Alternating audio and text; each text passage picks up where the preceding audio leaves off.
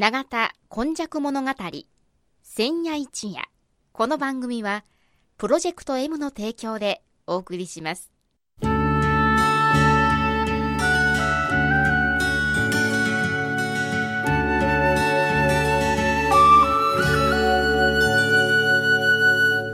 戸は港があることで多様性のある町となりました。しかしその港というのは神戸港だけを指しているのではありません。山から海へと注ぎ込む川のある地域には素晴らしい砂間が広がり海の流れと川の流れに相まった。この永田地域一帯も神代の昔から自然の生んだ港がたくさん点在していました。そして港は海外からの素晴らしい知恵や文化をその往来する人々と共に受け入れる場となり豊かな暮らしを生み出していったのつまり自然が生み出した小さな港が瀬戸内海を望む永田地域にはあちこちにあり長い長い時代を超えた昔から大陸や朝鮮半島の人々との交流を紡いできたのです。この番組「永田今昔物語千夜一夜」これはこの地域を育んできたこれらの多様な人々の往来とそしてここが住みよいということで定住してきた人々の培ってきた様々。を一人一人の視点で読み解き解析し永田の多様性これがこれからの時代の大きな力になるというこの地の歴史を掘り起こしながら未来予想図を皆様にお届けするという番組です。毎週土曜日の夜の7時15分からの15分間 FMYY からお届けします。皆様こんにちは。本日も永田今昔物語の時間がやってまいりました。司会進行 FMYY のキムチ焼き、そして85夜、緩和九代はこの方です。須磨で生まれ、須磨で育ち、八十数年、井上勇です。よろしくお願いします。はい。今日の、まあ、緩和九代、一口話みたいな感じですが、はい、どういうことでしょうか？今日はですね、高取さんとお稲荷さんというような、あのー、話題を、あのー、お話をさせていただきたいと思います。高取さんっていうのは、新長田の駅上がったところに、あの、えっ、ー、と、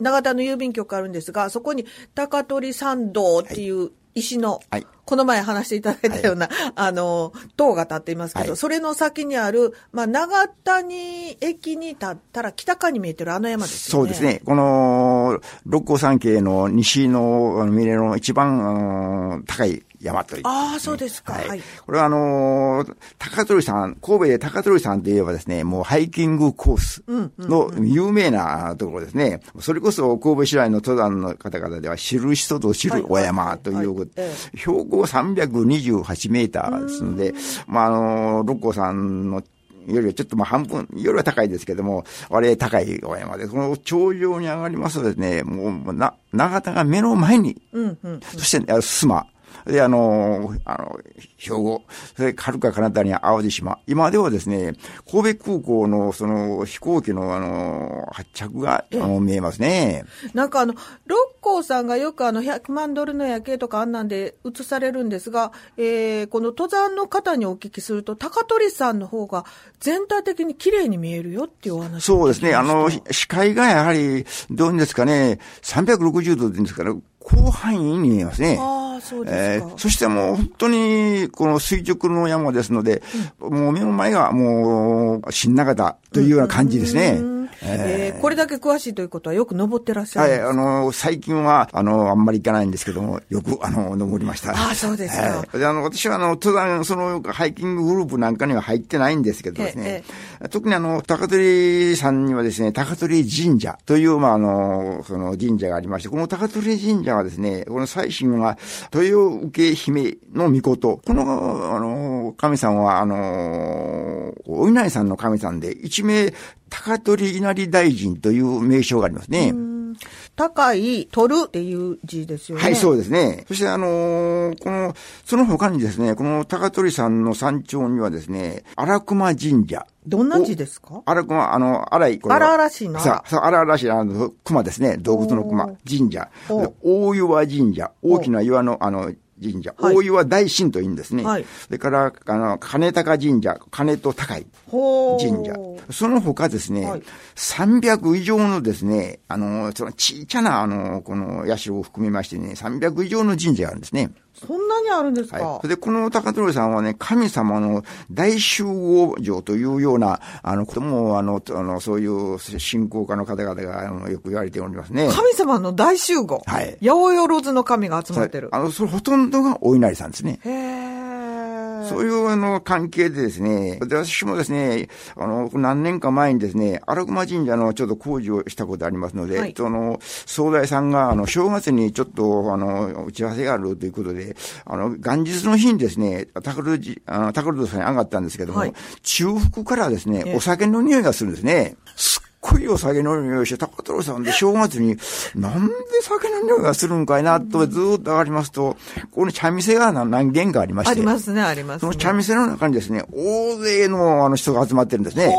それでその新年会というか、登山のそのハイキンググループのやっぱしこの会合でしょうね。延々と酒盛りをやってますね。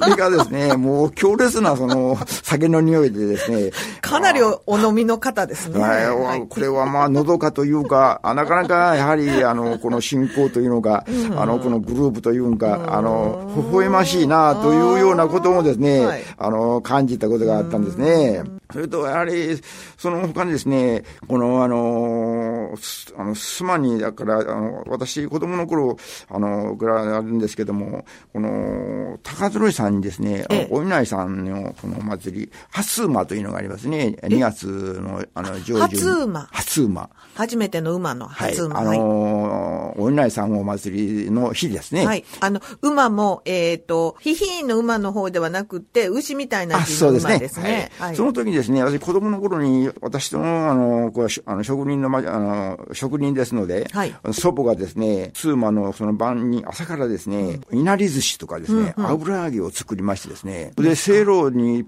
ぱい入れまして、親戚のおじちゃんおばちゃんを含めて、少なからず10人前後がですね、須磨から高鶴さんの参上を目指しましてですね、野船業というような言葉が、野船業。これをね、和田勘さんにもちょっと、あの、お聞きしたんですけども、あんまりそういう言葉を聞いたことないなとおっしゃるんですけど、私も子供の頃に聞いた話で、それで高取神社の上さんにも聞いたんですけども、そういう言葉はあんまり聞いたことがないと。これあの、どういうふうにこの私の表現がちょっといまいちかもわかりませんですけど、野船業というふうにあの聞く覚えがあるんですね。まあ、耳で聞いた、子供の時ですからね、耳で聞いたのでそんなふうに聞こえた。はい、まあでも行は行なんですね。そうですね。それから行ですのでね。はい、そしてあのー、あの、あの暗くなって、まあ暗くも2月ぐらいから、あのー、もうあの暗くなってその何人かが、あのー、そのお参りする。それもですね、須磨からですね、そういう、あの、何組もですね、あの、お参りしたんですね。それで、まあ、夜中に帰ってきたんでしょうけども、あの、残った幼いもの、残ったものはですね、その近隣にある一石五輪島とかお地蔵さんにですね、その、稲荷寿司とか、あの、油揚げを備えてたというような光景を、あの、私はまあ、現在もよ覚えておりますね。特にそれから、あのー、この、スマにですよね、あのー、この、なんでも、この、3月つくのが、まあ、私も好きな方ですので、スマの三大稲荷というのがあるんですね。はい、はい、はい。えー、このスマの三大稲荷というのもですね、これは、あのー、あの、皆さんもこのスマの方はですね、よくお参りするんですけども、あの、一つはですね、須磨寺にあります出世稲荷という、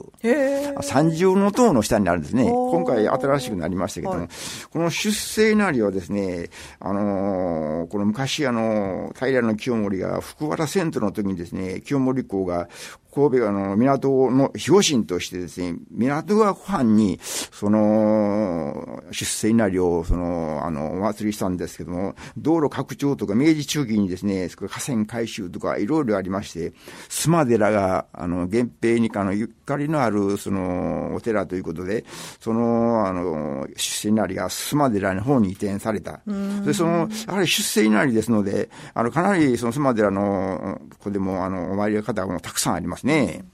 その2番目がですね、関森稲荷。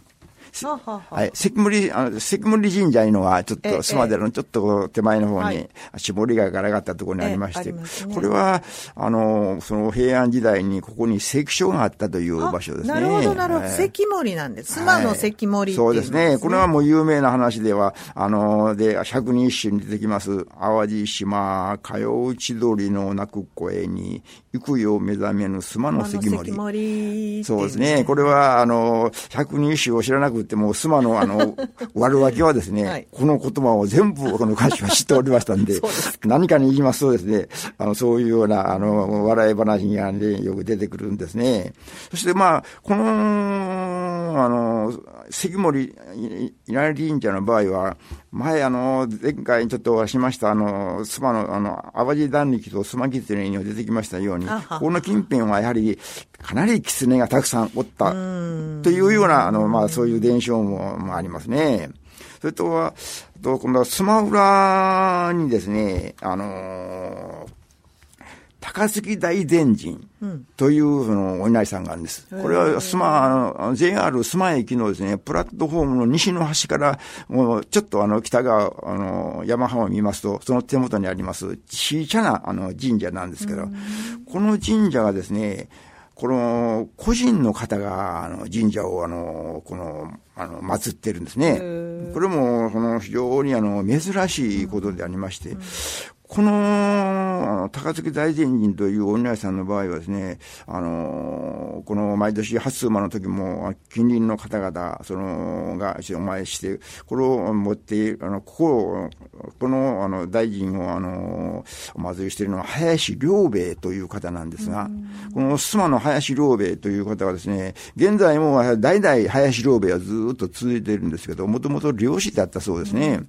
そして、その、ある日、あの、その、浜に行きますとですね、狐があの、この海岸に打ち上げられまして、うん、これを手厚く葬った。そして個人で神社を、まあ小さい神社なんですけども、神社を建ててですね、今あのずっと子孫の方がですね、現在も林家でずっと祭りしておりますね。そして、あのー、この、あの、あの、林良兵衛さんというその方から、私も、うちも、あの、お得意先の関係もありまして、よく、あの、おばあさんから話を聞いたんですけども、やはり、その、お稲荷さんをお祭りしてからですね、家が非常に栄えたというようなことも聞いておりますね。そして、あの、この、あの、林良べ家の場合は、やはり、あの、そういう漁師の、あの、網元というより、まあ、昔はその、大きな網元っていうのはそばになかったんですけども、やはり江戸時代ぐらいのから明治の初めぐらいにやってきますとですね、やはり、その、束ねる人という方になって、漁業組合の組合長もですね、ずっと歴代に続いておりましてですね、で、現在はもう、もうあの、漁師じゃないんですので、大きなあの邸宅であの構えておりましたったんですが、震災で全部あの壊れまして、新しい家なんですけども、たまたま、ぼんなさんの祭りの時はですね、行って、あの、お参りさせていただいて、近所の方々も、まあ、少なからず、まあ、30人ぐらいの方が、お祭りに来てますね。そうするとですね、やっぱしこの須磨にですね、そういう小さな神社を含めまして、このお稲荷さん、高取さんを、これも高取さんを中心とした、やはりそういう祭りごとじゃなかろうかな、というような気がしますね。なるほど。だから、あのー、この須磨というところが小さな返品っていうようなところなんですけども、やはりこの庶民信仰というような形を申しましてですね、やはり今なお続いてるんですけども、最近はですね、そういうことも非常に薄らくなりまして、まずそういう高齢者、年寄りですかね、老人、あの、年配の方々がですね、あの、ほとんど燃えなくなりまして、あの前回もいろいろな、あの、あれの中でお話しさせていただいたと思うんですけども、須磨では私が一番最長老になったというような、気がいたしますね。気がいたしますということです。びっくりしました。えー、はい。えー、今回もですね、えー、井上さんのお話を聞くと、やはりあの、この人が生きていく上で自然と共に感謝の気持ちも持ちながら様々やっていくっていうところが、はい、このあの ICT とかね、AI とかね、うん、いろんなことありますけど、やっぱりこう自然の中で生かされているっていう感謝の気持ちがもう一度見直すっていう時になってるのかもしれませんね。そういうふうにあのあの感じていただきたいですね。はい。えー、今回のお話皆さんどんな風に聞いていただきましたでしょうか？お話いただきましたのはこの方です。妻の住人井上勇でした。また来週お楽しみにしていてください。この番組はプロジェクト M の提供でお送りしました。